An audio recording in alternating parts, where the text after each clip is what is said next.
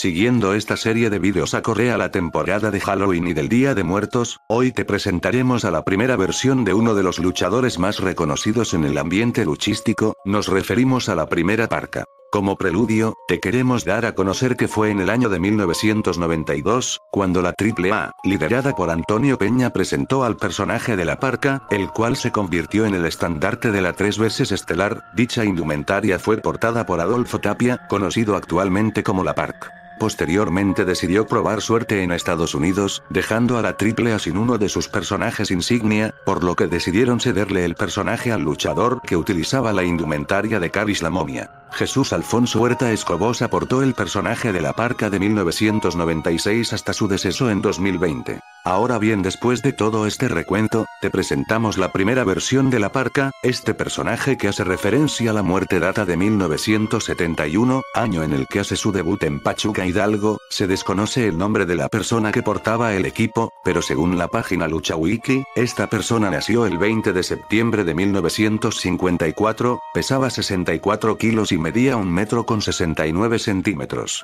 Su maestro fue el Loco Hernández, la indumentaria de este luchador se diferencia en el que su máscara pretende simular a un cráneo, además de contar con una cruz en la frente, en mi opinión da un aspecto similar a las calaveritas de azúcar, ofrenda recurrente en los altares de Día de Muertos. Además en sus pantalones cuenta con dos dibujos de cráneos en las rodillas, aunado del dibujo de dos cruces por la parte de los muslos. Cabe señalar que el nombre de esta parca es con la letra C, a diferencia de la parca triple a la cual se escribe con K. Esta es la única información que se tiene sobre este personaje que hace alusión a la calaca, ya que no se tiene un registro sobre sus combates, recuerda suscribirte y compartir este video. Síguenos en nuestras redes sociales.